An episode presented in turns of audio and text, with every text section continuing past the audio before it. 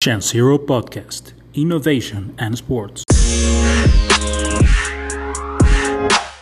Hace aproximadamente 14, 14 años que yo llegué a vivir a Monterrey y una de las primeras cosas que me sorprendió, además de que obviamente toda la gente estaba en la calle con su playera de Tigres y de Monterrey, fue pues esa gran afición que en general se comparte eh, en varias personas en esta ciudad por el deporte de, del fútbol americano, eh, la NFL, y la verdad es que me sorprendió mucho.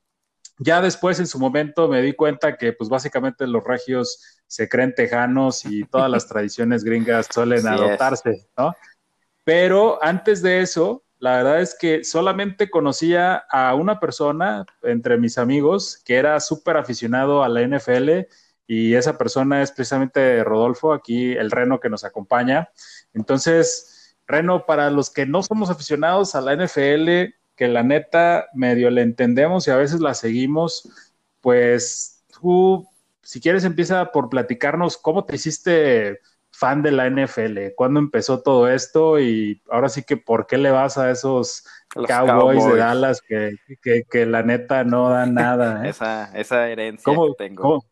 Esa herencia, a ver, ¿cómo, ¿cómo empezó la historia ahí? Sí, pues mira, a ver, yo empecé a ver el fútbol americano, yo creo que tenía como unos 9, 10 años.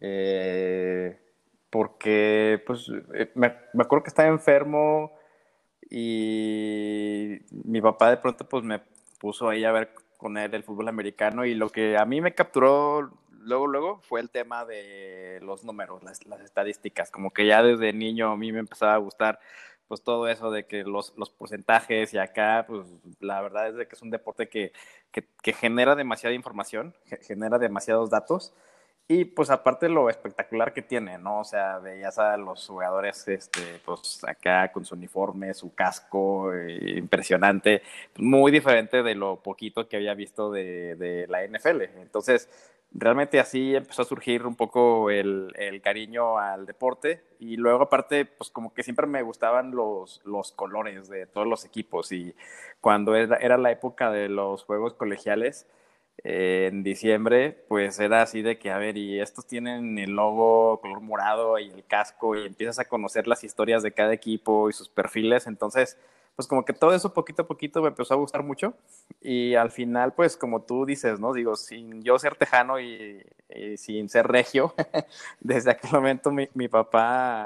Todavía, todavía no eras regio adoptado. Todavía no era regio adoptado ni, ni tejano, entonces eh, mi, papá le iba a los dos equipos tejanos, de hecho, que, cosa que a mí se me ahorita súper rara, pero mi papá le iba a los que entonces eran los petroleros de Houston y los vaqueros de Dallas.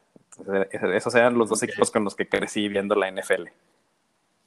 ¿Y, por, qué, por qué Dallas? ¿En ese momento andaba bien o por qué te quedaste con ellos? Pues lo, lo que pasa es que para, para México cuando empiezan las transmisiones de la NFL más en forma, pues eran en, los 70 Entonces, pues nuestros papás, que pues en ese tiempo... Pero en los 70 en los 70 Ah, ya. Sí, te iba a decir, ni siquiera habíamos nacido nosotros, no mames. exacto, exacto. o sea, digo, no, no, somos unos chavales, pero tampoco, ¿no? Sí, no, no, no. Digo, ahí le estamos raspando a los, a los 70, pero no, digo, nosotros somos más acá 80 somos de los primeros millennials. este, first, of, first, of, the millennials. Sí, exacto. Pero, pues, lo que pasa es que en esos tiempos era lo que los, los más bien debo decir, los dos equipos más importantes era Dallas y Pittsburgh. Eran los equipos que en los 70 dominaron esa década. Eh, Pittsburgh ganó cuatro Super Bowls, Dallas ganó dos, se enfrentaron en dos Super Bowls ellos mismos y los dos los, ganó Pittsburgh. Entonces, realmente si tú te fijas aquí en, en, Monterrey, yo creo que son las dos aficiones que hay, vamos, donde hay más aficionados, ¿no? Este, hay un club de... Más numerosas, digamos. Exacto, hay, hay, hay clubes, sobre todo de los Steelers, Pittsburgh, la, la, la, verdad que son fans muy apasionados. Yo conozco a muchos y, y, no es el equipo que mejor me caiga, pero la verdad sí reconozco que es una institución que trabaja muy bien y constantemente están ahí peleando. Entonces, este, realmente esa, esa es la razón. O sea, los, los papás de nosotros que somos Steelers o somos Cowboys, pues es porque nuestros papás eran lo, a, quienes veían, ¿no? Entonces, por eso fue que, pues, el, ese es el arraigo. Oh, ok, o sea, en parte fue herencia, ¿no? De, tu papá, es lo que nos estás diciendo. Exacto, exacto. Y, pues, digo, la neta, pues, cuando sucede así, este, un poquito ahí de, de, abolengo y la raza, eh, pues heredamos aficiones, digo, ya, por ejemplo, yo, pues, obviamente cuando me preguntan que por qué le voy a la América, en el caso del fútbol, este, mucho, mucho empezó precisamente de la familia, ¿no? De parte de mi papá, que pues, muchos son aficionados a la América o lo eran en ese momento, y yo lo he conservado. Pero me gustaría, o sea, platicar de cuando no es así, o sea, ya imagínate que tenemos nuestra edad, un poquito más jóvenes o más grandes, pero gente que ahorita está pensando en y dejar de ser alguien que solamente voltea a ver el, fútbol, este, el soccer, digamos, para los gringos, eh, y, que quieren empezar a explorar, ¿no? En mi caso, pues me estoy metiendo un poco a la Fórmula 1 y la NFL, pues siempre ha estado ahí como alguna opción. Entonces, ¿tú qué le recomendarías a una persona que ya se decidió a sí entenderle y así ver la NFL? ¿Cuál sería ese learning path para que pueda vivir una experiencia y realmente le agarre cariño y se empiece a ser un verdadero aficionado? Pues, pues mira, lo primero que yo recomendaría sería pues empezar a informarte y, tratar de elegir a un equipo. Eh, pues a, a, lo mejor si es tu, tu primer año, no, todavía no te pediría que que te decidieras por alguno, pero pues ir, ir, viendo un poquito cuáles son esos perfiles, ¿no? El, el, el otro componente que es posible es que vieran los juegos en, en inglés. Eh, realmente yo pienso que los analistas americanos pues conocen mucho mejor el juego que los de aquí, a pesar de que tienen mucha experiencia y son muy tradicionales, Toño de Valdés, Enrique Burak y todos ellos, realmente sí vale la pena tratar de, ver los juegos ahí en, inglés porque sí, sí, sí siento que le agarras mucho más insight a, todo el tema. Y, los, y lo otro que yo recomendaría, lo último, pues es, pues empezar a aprender un poquito ahí con las reglas. O sea, es un deporte que tiene muchas particularidades, hay muchos eh, castigos diferentes, cosas que no se pueden hacer, pero también que no se desesperen, porque es un proceso de aprendizaje. La verdad es de que toma un añito, dos agarrarle bien la onda, pero ya que le agarras ya te vuelves adicto a esto. Y este, por ejemplo, tenemos algunas particularidades, ¿no? En el caso de la NFL, para los que de plano están en cero en cero, y es que a diferencia de la mayoría de los deportes, por lo menos los más famosos, no está presente, estamos hablando de, la NFL, pues, de la temporada americana, eh, toda, eh, todo el año, ¿no? Entonces, ya de entrada eso pues exige cierto tipo de, personalidad como aficionado, el aceptar que por más que te llegue a apasionar este deporte, no vas a poder disfrutarlo todo el año. ¿no? y, es, y es que es un, es, es, todo un calendario, porque mira, o sea, si, si nos damos así lo que viene siendo el año de, de, la NFL, empieza por ahí de julio, ahora con la pandemia pues no, no pudo empezar, pero empieza el, el training camp que es cuando hay 100 jugadores en cada equipo y hay que hacer recortes hasta llegar a 52 jugadores y 47 que están en el roster. Es decir, o sea, son entrenamientos, partidos que se van dando y esa es como la, la, primera etapa. Se juegan alrededor de 4 o 5 juegos de pretemporada, pues para, para verlo, que, que realmente son juegos intrascendentes, porque los titulares juegan un cuarto nada más y los, demás, ya los, que están peleando el, el puesto juegan el resto del partido. Eh, después de la pretemporada ya está en sí lo, que viene siendo la temporada, que pues empieza en septiembre y termina pues a principios de enero o, finales de diciembre. Son 16 jornadas. La verdad es de que es un deporte muy exigente, eh, muy físico, hay muchas lesiones por lo mismo. Entonces, realmente, este, por eso es que las temporadas son así, por eso es de que necesitas una semana para descansar bien a los jugadores, para que se recuperen. Entonces, realmente es poco, porque si tú te pones a pensar, cada año, cada equipo tiene solamente asegurados ocho juegos de local. Entonces, eso es así algo impresionante por todo lo que genera cada juego. Es, es algo realmente increíble porque si tú te pones a compararlo con el béisbol, tú para ir al béisbol ahí en Estados Unidos pagas un boleto 5 dólares y entras al partido. Acá no bajan de 80 a 100 dólares. Entonces es impresionante. Entonces, está todo, todo, todo, ese tema de, de, la temporada regular y luego vienen los playoffs, que son en enero y en febrero está el Super Bowl. Entonces dices, bueno, pues queda un hueco ahí muy grande. Pues sí, lo que pasa es que te lo venden todo muy bien porque en marzo, abril empieza lo que viene siendo todo el tema del recruiting, que es ah, ver a los jugadores del colegial. Hay un evento que se llama el Scouting Combine y, y, ahí van todos los jugadores, los prospectos de las universidades más importantes y ya se va armando todo un mundo alrededor de eso. Hay drafts que se van a hacer, se, hace un draft de, de, de jugadores en, en abril y realmente todo el año tienes noticias, o sea, y todo el año están habiendo cosas y la temporada del off-season, pues cuando, cuando hay un jugador que termina contrato, al contrario de lo que estamos acostumbrados de ver en fútbol, allá no hay transferencias, allá, no es de que, ah, sabes que yo quiero a Tom Brady y voy a pagar 100 millones de dólares por él, o sea, no, allá lo que sucede es o se acaba su contrato y lo firma alguien más, o lo cambiamos por alguna selección, por otro jugador, o eh, simplemente pues, vamos a cortarlo y ya está libre para que firme con otro equipo. Entonces, sí son cinco semanas, perdóname, cinco meses de temporada, pero alrededor de eso hay una industria que no terminas. O sea, lo venden demasiado bien. Sí, sí, sí, sí. Y, mucho de lo que de repente va enamorando, ya que conoces uno de estos deportes, mm, me, me está pasando a mí con la Fórmula 1 es cuando te das el permiso, digamos, y el tiempo de entender todo lo que gira alrededor de los partidos en el antes, en el después, ¿no? Sí. Y, creo que la NFL tiene mucho de eso, o sea, al final es un, sí es un deporte, pero, pero sobre todo es un gran espectáculo, ¿no? Sí. Un gran generador de derrama económica, genera mucha expectativa en el antes y luego mucho análisis en el después. Y la verdad es que ahorita mencionabas el tema del Super Bowl, creo que sí es un evento de esos que a lo mejor no necesitas ser un aficionado, para terminar en un plan y terminar viendo un Super Bowl, aunque sea medio embarrado ahí, y este, por, por precisamente por esa fiesta, ¿no? Por ese todo, todo eso que Exacto, y, y, y, todo lo que tiene, o sea, ya sabes de que los comerciales del Super Bowl, ¿no? Que es cuando se ponen más creativas las marcas.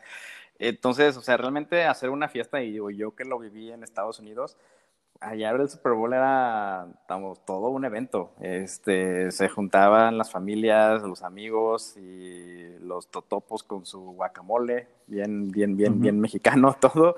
Entonces era, era un evento grande. El, clásico Advocate Hand, ¿no? Exacto. al día siguiente del Super Bowl. Exacto, exacto.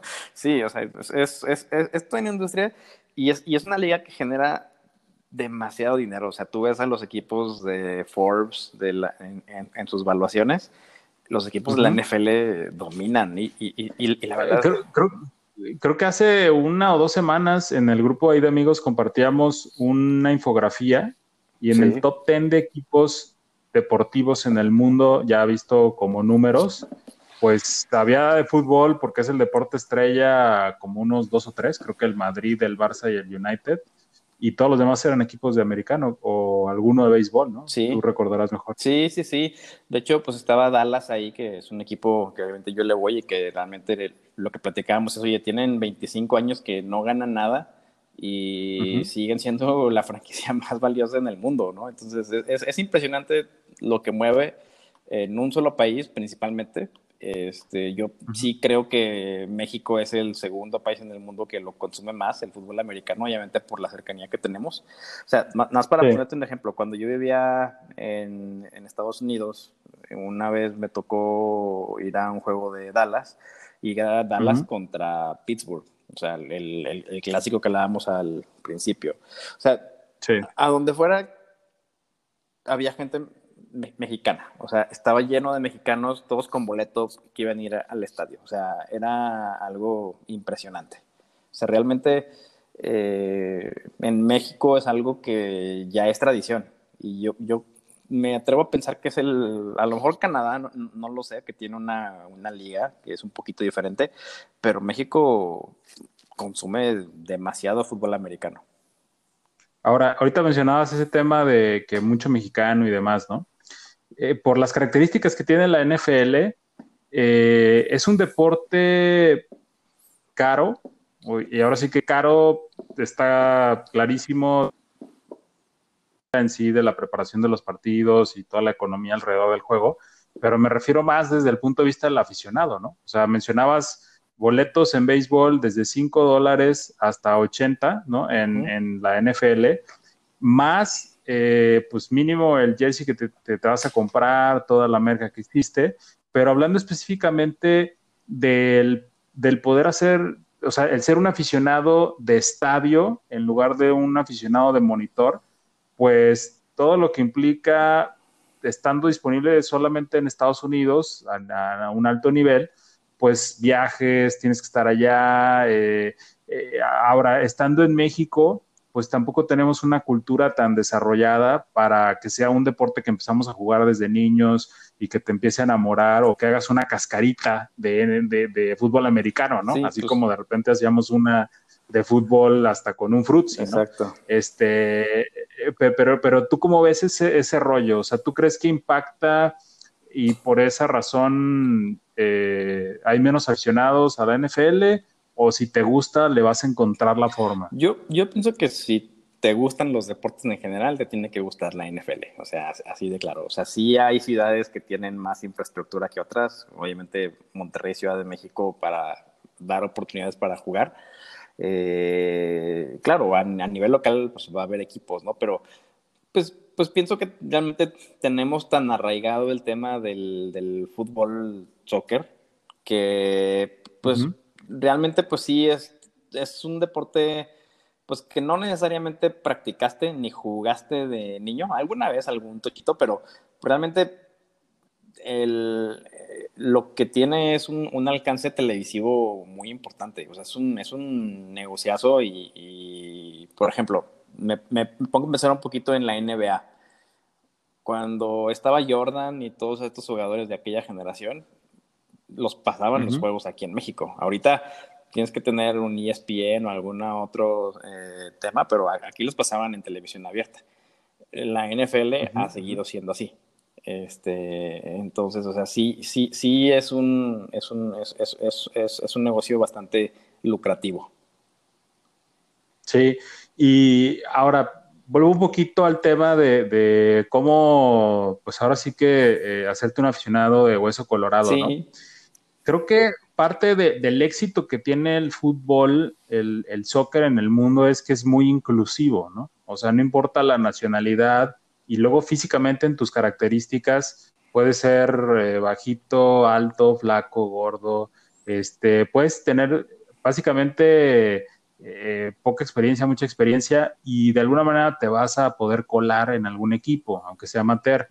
El caso del americano, eh, pudiéramos decir que es un deporte de, pues elitista en ese sentido o muy exclusivo para cierto tipo de personas y eso es importante o no es importante, o tú lo ves como incluso un plus, ¿no? De que pues es algo que, no vemos pues, en muchos. Pues, pues, mira, o sea, en Estados Unidos realmente yo creo que es muy diferente porque la infraestructura allá te da para tener canchas de fútbol americano y equipo realmente a cualquier nivel. O sea, mucha gente que no necesariamente pues es la gente que está mejor económicamente eh, es la que lo juega este y hay muchos jugadores pues que vienen desde abajo y que su sueño es llegar y tener un gran contrato en la NFL para sacar adelante a sus familias. Es decir allá no no no discrimina realmente. No no creo que en México tampoco la verdad. Lo que pasa es que en México pues hay un mucho menor infraestructura. O sea para mí no es tanto, o sea, sí se necesita obviamente el equipo y pues tener pues cierta eh, pues capacidad para tener un, un, equipo decente, pero no, no, lo veo tan restrictivo ni tan elitista como obviamente si te dijera, por ejemplo, el golf, ¿no? Este, yo, yo, yo creo que es mucho más alcanzable. Ok.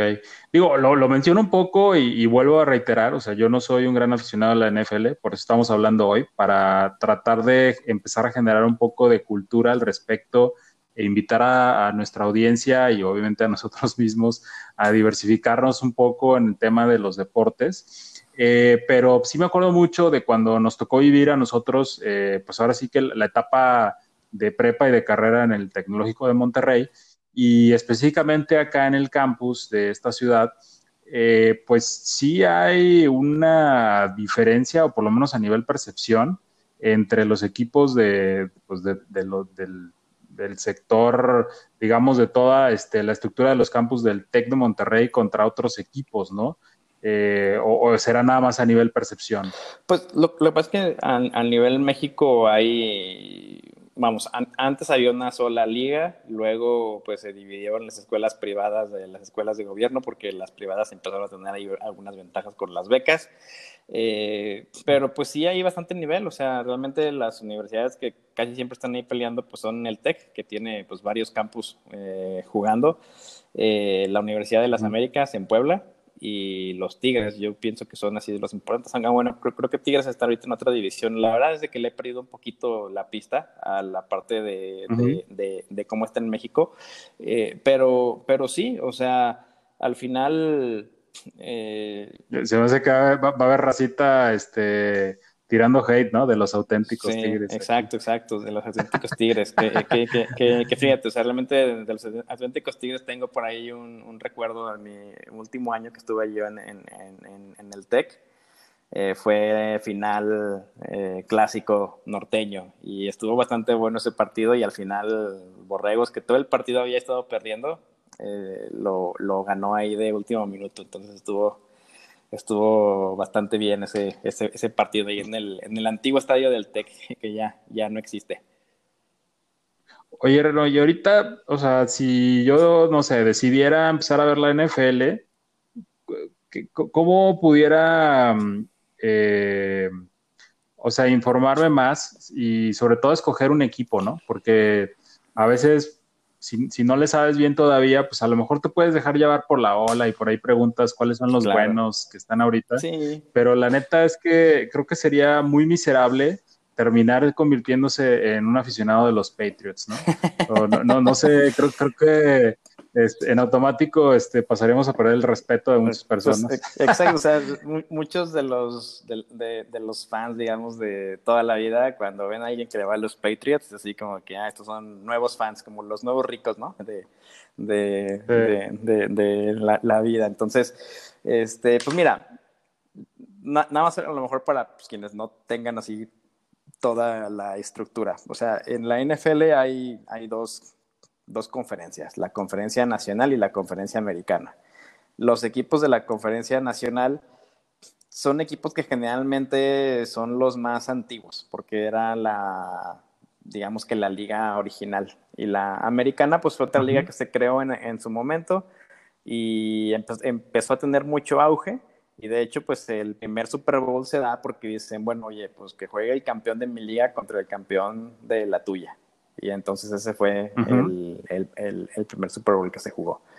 Ya luego, pues vieron que era bueno juntarse y pues digamos que, pues mira, eh, lo que pasa es que son 32 equipos, ¿verdad? Y no vamos a discutir a los 32 equipos ahorita, pero yo te diría, mira, si, si, quieres un equipo, unos equipos que sean así muy históricos, que tienen ya casi 100 años de existencia, si no es que más, eh, yo te diría que pudieras, pudiéramos irnos en la conferencia nacional por equipos como los eh, Green Bay Packers o los Chicago Bears, que son equipos bastante, bastante antiguos, de mucha tradición, mucha historia, grandes jugadores desde los años 20. Entonces, yo te diría, si quieres algo así tradicional, eh, equipos con logos bastante simples, eh, pero que llegan, o un equipo que, vamos, es desde una ciudad muy pequeña, un mercado muy pequeño, yo te diría los, los, los Green Bay Packers, ¿no? Este, los Bears, porque tienen una rivalidad ahí grande con ellos. Eh, y, pienso que y, me voy a quedar ahorita en la conferencia nacional. Si quieres algún equipo que sea exitoso, que siempre esté peleando, que generalmente va a ser muy serio, yo te diría los, los 49ers, eh, eh, que tienen mucha, mucha tradición. Ellos están en, en, San Francisco. Es un equipo que, aparte los colores, a mí, me gustan, ¿no? El, el, el, rojo y el dorado. Este, es, es, es, es bastante bonito su uniforme. Eh, ahí, en esa división hay otro que son los Seahawks de Seattle, que últimamente han tenido mucho éxito. Ese equipo era el asmerri de la liga cuando yo empecé a ver en la NFL, la verdad. Pero últimamente ya construyeron un estadio nuevo y tienen una afición que es bastante ruidosa. Este, entonces, como que son ellos muy orgullosos de, de todo eso y, de su defensiva, ¿no? Y por último, digo, si quieres así un equipo que tenga glamour, que, es, que sea el equipo, eh, ahora sí que el América de la NFL, pues son los Cowboys, ¿no? este, ese, pues el, America's Team, eh, es un equipo que genera odio, amor, respeto, faltas de respeto, lo que tú quieras, o sea, o los amas o los odias a los Cowboys. Y, y realmente pues, son el equipo del estadio grande, de la mega pantalla, de las cheerleaders, o sea, todo lo que tiene el aura de los Cowboys, si, si tú quieres así el, equipo más glamoroso de la liga, es ese, ¿no? Y, y, obviamente pues hay rivalidades, ¿no? Eh, por ejemplo, los Cowboys tienen mucha rivalidad con los Giants, con los Eagles. Ahora, bueno, antes eran los Redskins y ahora se llama, por este año se van a llamar Washington Football Team porque por todo el tema de racismo ya no se llama Redskins y están buscando ahí un nombre. Eh, pero yo te diría que esos, equipos son de la, de la, conferencia nacional los equipos que tienes que seguir. Eh, de la conferencia americana, pues mira, los Patriots pues, han, estado ganando, ¿no? Y, han generado mucha tradición. Yo pienso que los Patriots van a entrar en, una etapa y un poquito de decadencia, este, sinceramente. A lo mejor no es el mejor si vas a empezar perdiendo ahorita. Eh, yo creo que Pittsburgh, por la tradición que tiene, definitivamente.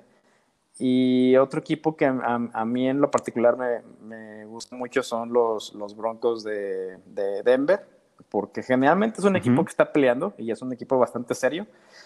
Pero si ahorita tú me preguntaras, oye, a ver, yo lo que quiero es un equipo que va a estar ganando y que va a estar ahí siendo eh, protagonista los próximos años, a mí me vale, yo quiero ganar los Chiefs de Kansas City, porque tienen a Patrick Mahomes, que es el nuevo Tom Brady, o eso es al menos lo que se dice, el jugador que acaba de firmar un contrato de 500 millones de dólares y que la verdad es impresionante. O sea, yo sí. ¿Pero por, por, por, cuántos años será ese contrato? Híjole, a lo mejor me equivoco, pero creo que son como 10 años los que tiene.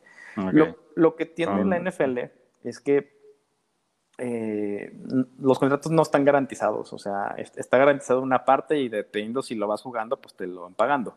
Este, pero sí, o sea, el, el contrato es ese. Ahora, Tal vez equipos a los que yo sí te diría, aléjate de ahí, son foco rojo, vas a ser miserable toda tu vida.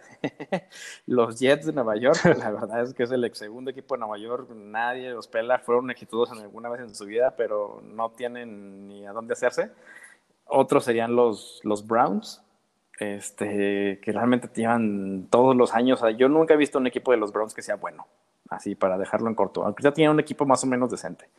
Este, los Raiders Mucha gente se va a enojar conmigo porque los Raiders son un equipo de mucha tradición, pero la verdad es de que llevan años siendo irrelevantes. Sí, está bien, yo acepto que mis Cowboys han sido súper irrelevantes en los últimos 25 años, pero ahí están, ¿sabes? Y la gente los ve jugar y eh, a pesar de que no han ganado nada, las... Eh, sigue, habiendo una lealtad muy fuerte, ¿no? Hacia la marca, hacia el equipo, hacia todo. Es que... Las televisoras realmente...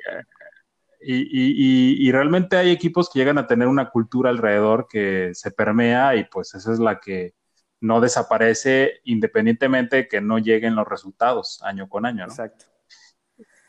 ¿Y, qué, qué, otro equipo de plano, este, siguiendo con tu recuento, no recomendarías? Este, híjole, estoy aquí viéndolos. Mira, hay algunos equipos que la verdad, mm, mira, lo, lo, que pasa es que en la NFL lo que tiene una cosa y lo que la hace realmente una liga tan divertida es el tema de la paridad. ¿a qué me refiero con esto? O sea, allá no eres un jeque árabe que viene a comprar un equipo y de repente dices, oye, pues yo voy a contratar a todos los jugadores que yo quiera. O sea, allá entre que hay un draft y ahí seleccionas a jugadores y entre que hay también un tope salarial, realmente es una liga que tiene mucha paridad. O sea, no hay un equipo que realmente domine. ¿Y qué es lo que sucede generalmente o lo que ha estado sucediendo en los últimos años? Como, como tú solamente tienes un, un budget en cuanto a salarios, que de hecho ahora con todo ese tema de, de, de, COVID se espera que ese, ese pool de dinero se, se baje, porque obviamente va creciendo cada año conforme crece la NFL. Ahora como se espera que crezca, pues se va a limitar ese pool. Entonces, eh, lo que ha estado pasando en la NFL es que pues tú seleccionas a un quarterback novato y que es más o menos bueno, entonces no le pagas tanto todavía. Y puedes contratar jugadores con lo que te sobra de ese pool, que sean bastante buenos, que sea, digamos, que tenga un buen supporting cast alrededor de él. Y entonces son periodos como de 3, 4, 5 años en los que va a ser su primera negociación de contrato, donde se abre una ventana si tienes a un quarterback que sea bueno, que es lo que pasó con Patrick Mahomes. Eh, ahora, ¿cuál es el riesgo? Cuando un quarterback ya es lo suficientemente bueno y ya dice, oye, ¿sabes qué? Pues yo quiero un buen contrato, que ahorita para un quarterback te pagan alrededor de 35, 40 millones los que están haciendo sus renovaciones.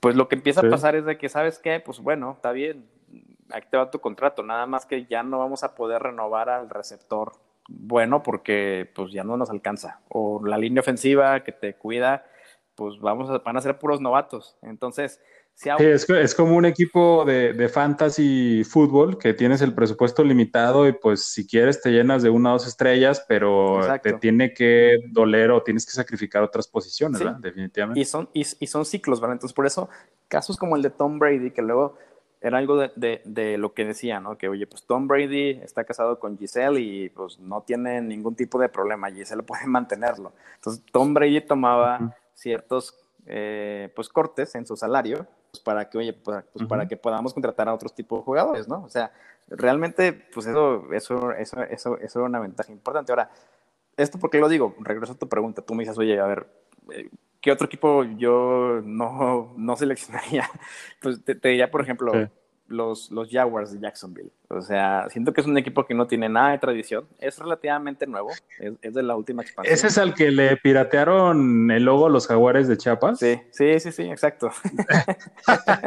sí. No, hombre, güey. Entonces, Igual de jodidos los dos. Sí, sí, sí. Ok. O sea, realmente luego tú te pones a ver y y no es un equipo donde, como te dijera, o sea, los jugadores que son agentes libres que quieren firmar un contrato, no es a donde quieren ir. A pesar de que pues Jacksonville tiene buen climita y todo, no es un lugar.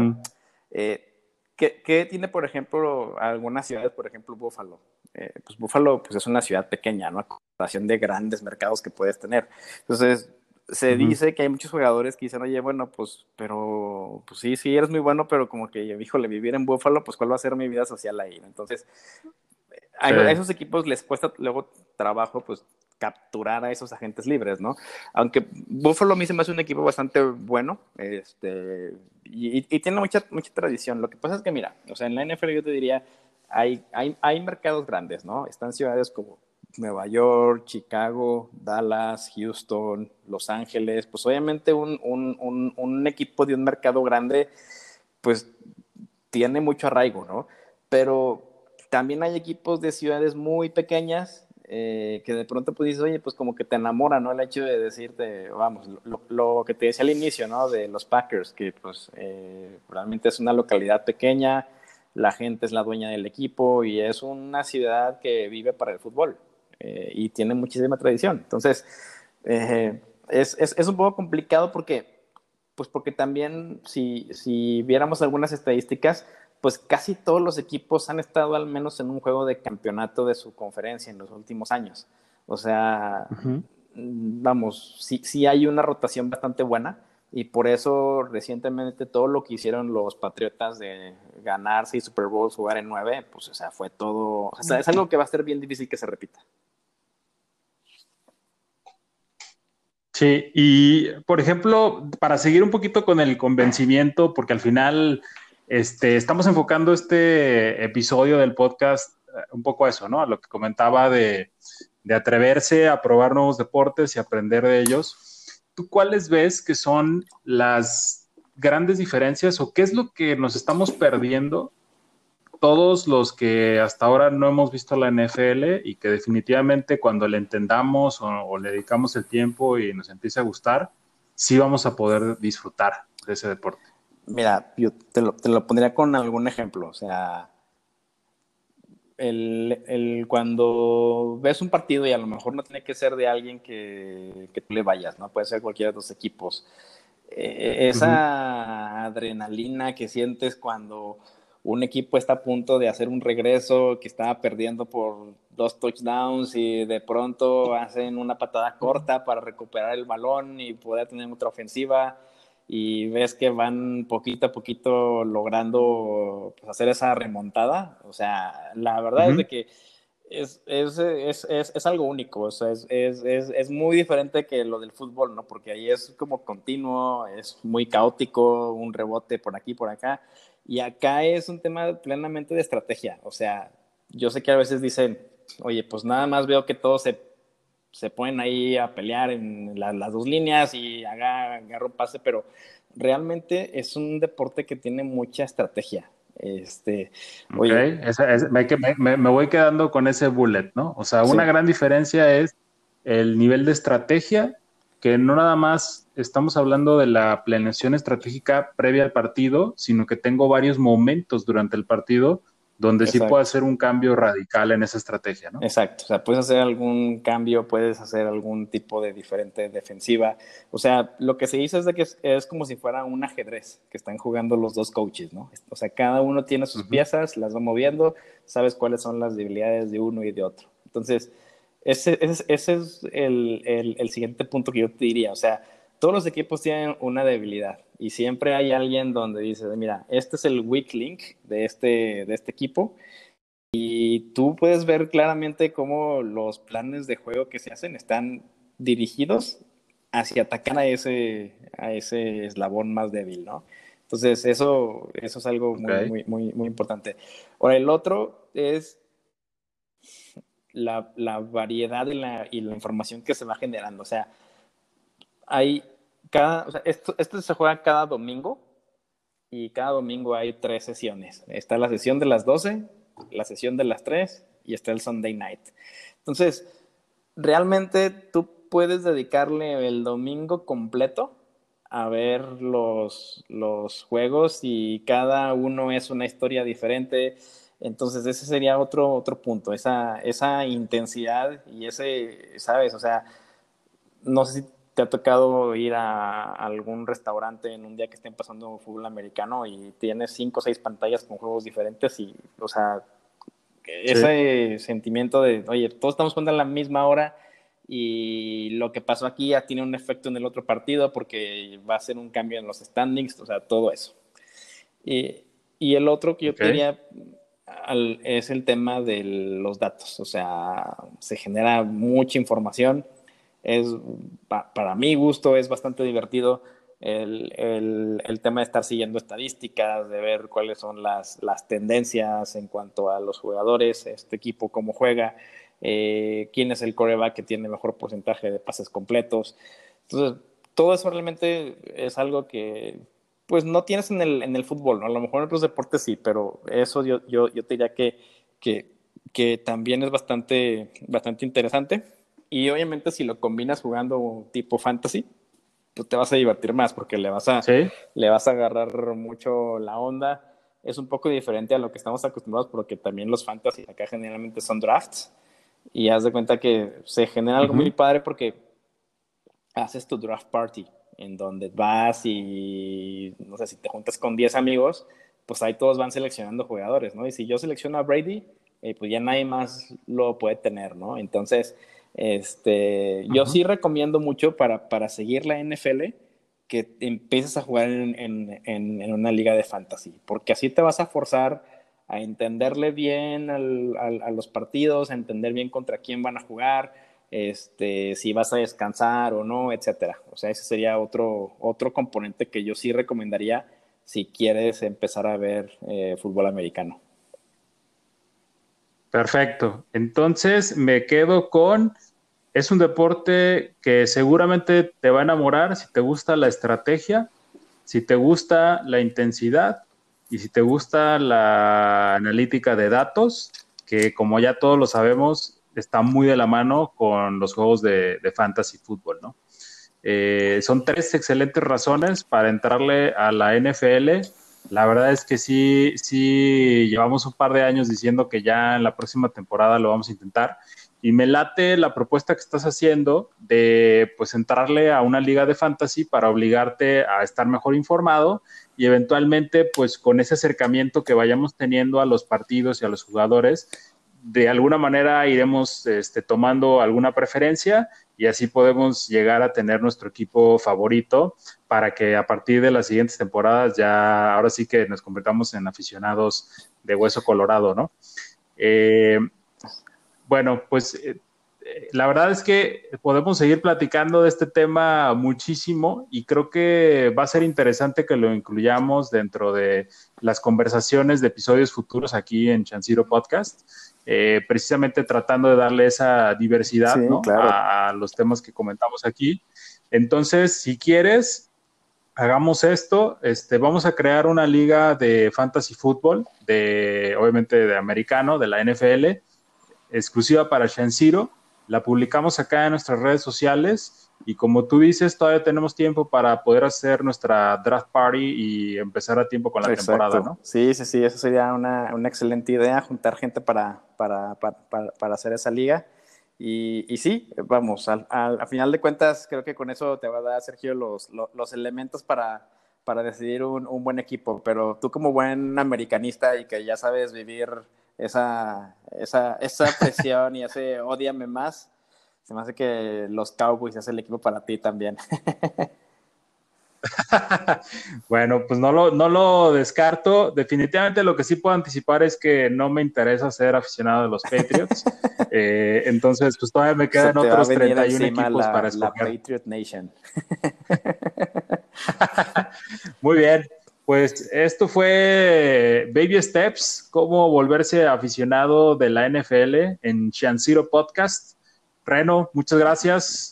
Sábado en la noche platicamos y hasta, la, próxima, Que la pasen bien. Chance Zero Podcast, Innovation and Sports.